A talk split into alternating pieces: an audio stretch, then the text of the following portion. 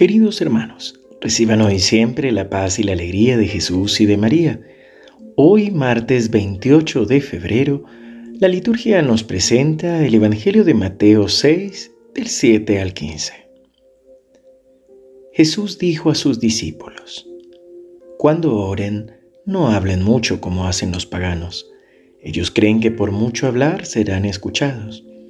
No hagan como ellos, porque el Padre de ustedes que está en el cielo sabe bien qué es lo que les hace falta antes de que se lo pidan. Ustedes oren de esta manera. Padre nuestro que estás en el cielo, santificado sea tu nombre.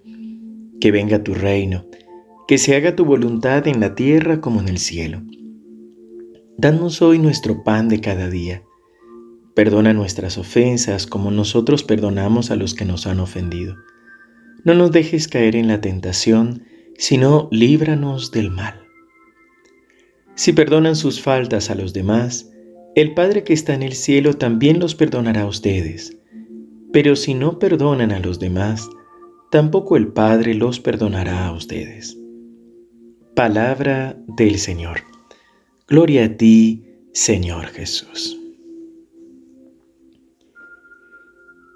Qué hermoso es que en este camino de cuaresma la misma liturgia, nuestra Santa Madre Iglesia, nos va acompañando con estos textos bíblicos que nos ayudan a vivir muchísimo mejor este tiempo de oración, de ayuno, de sacrificio, de limosna. Y hoy de manera especial nos habla de uno de los modos de hacer oración, de encontrarnos con el Señor, que es el no hablar mucho.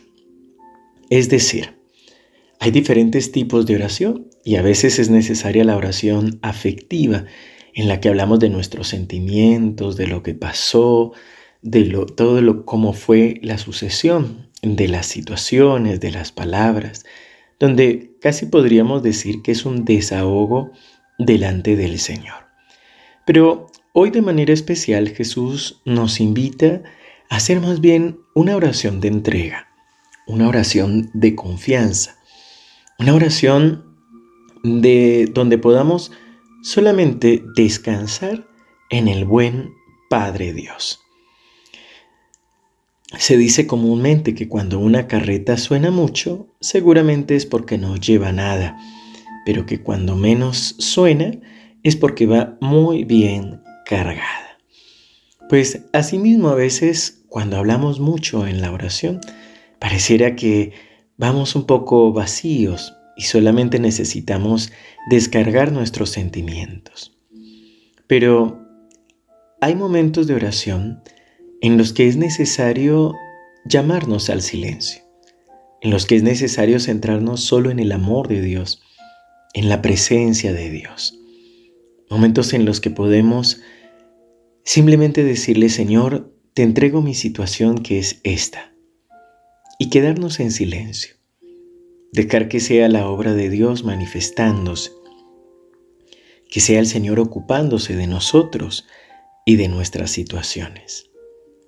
Por eso Jesús nos enseña la oración del Padre nuestro. Distintas oraciones, pequeñas oraciones, que concretamente nos van guiando y llevando a la oración perfecta. Si alguno quisiera profundizar en estas oraciones, la cuarta parte del Catecismo de la Iglesia Católica en su momento profundiza qué significa cada una de estas oraciones.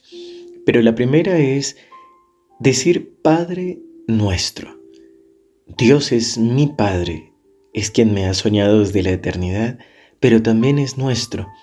También es Padre del hermano que me molesta, que me ha herido, de aquella persona que tal vez me ha ofendido.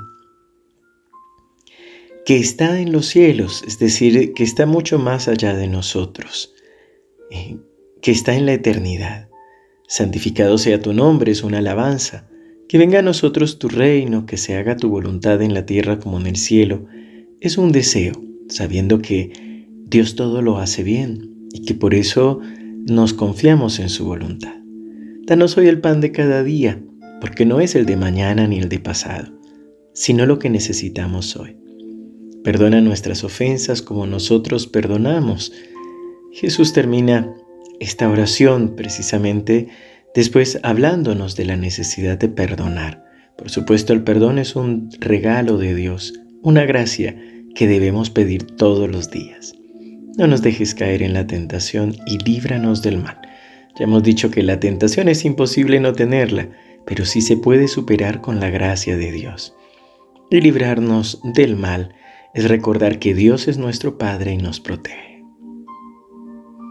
Señor, Padre bueno, hoy queremos quedarnos en tu presencia.